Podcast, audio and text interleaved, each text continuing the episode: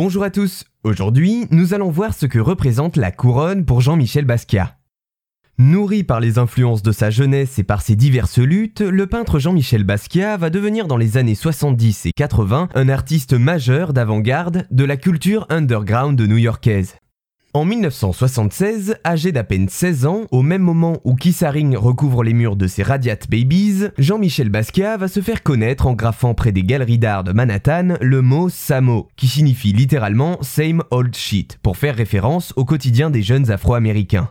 Sa créativité, lui servant à exprimer ses réflexions, mais également son intérêt pour des thèmes comme la lutte pour la cause afro-américaine, la musique jazz, le corps humain ou encore la religion, l'amène rapidement vers les galeries d'art. La couleur et les mouvements de sa peinture transmettent pour l'époque l'énergie de toute une génération, et il devient à 23 ans en 1983 le plus jeune artiste jamais exposé à la biennale du Whitney Museum of American Art, musée d'art à Manhattan. Parmi les éléments récurrents de sa peinture, on peut ainsi retrouver le symbole de la couronne. Mais alors, que représente-t-elle pour l'artiste Basquiat?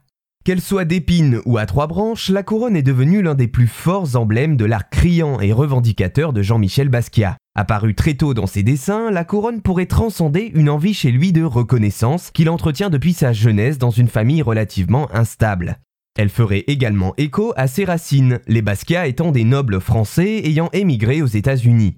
Aussi, la couronne peut être un moyen pour lui de représenter ses vocations. Son ami, l'artiste Francesco Clemente, dira, je cite, La couronne de Jean-Michel à trois pointes, une pour chacun de ses trois lignages royaux, le poète, le musicien et le champion de boxe. Mais bien plus loin que ces seules hypothèses, la couronne à trois branches est un moyen pour Basquiat de se réapproprier les lois de domination dans ses œuvres, il suffit ainsi de remarquer que ces ornements sont fréquemment positionnés au-dessus de mots, de questions ou de personnages sur lesquels Basquiat met alors l'emphase et redéfinit la verticalité dans ses toiles.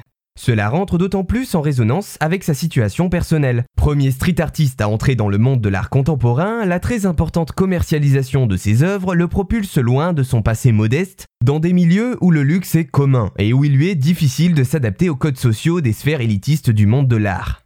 Ainsi, il peint ses héros, capte la culture populaire américaine, dessine les griots africains qui transmettent leurs histoires et refuse tout au long de sa courte vie jusqu'à sa mort en 1988 d'une overdose de voir l'art comme marchandise, en écrivant par exemple sur certaines de ses toiles les mots Not for sale. Voilà, j'espère vous en avoir appris un peu plus sur le street artiste Jean-Michel Basquiat et sur son utilisation de la couronne comme symbolique de son monde, de ses luttes et comme l'un des plus célèbres éléments de son art.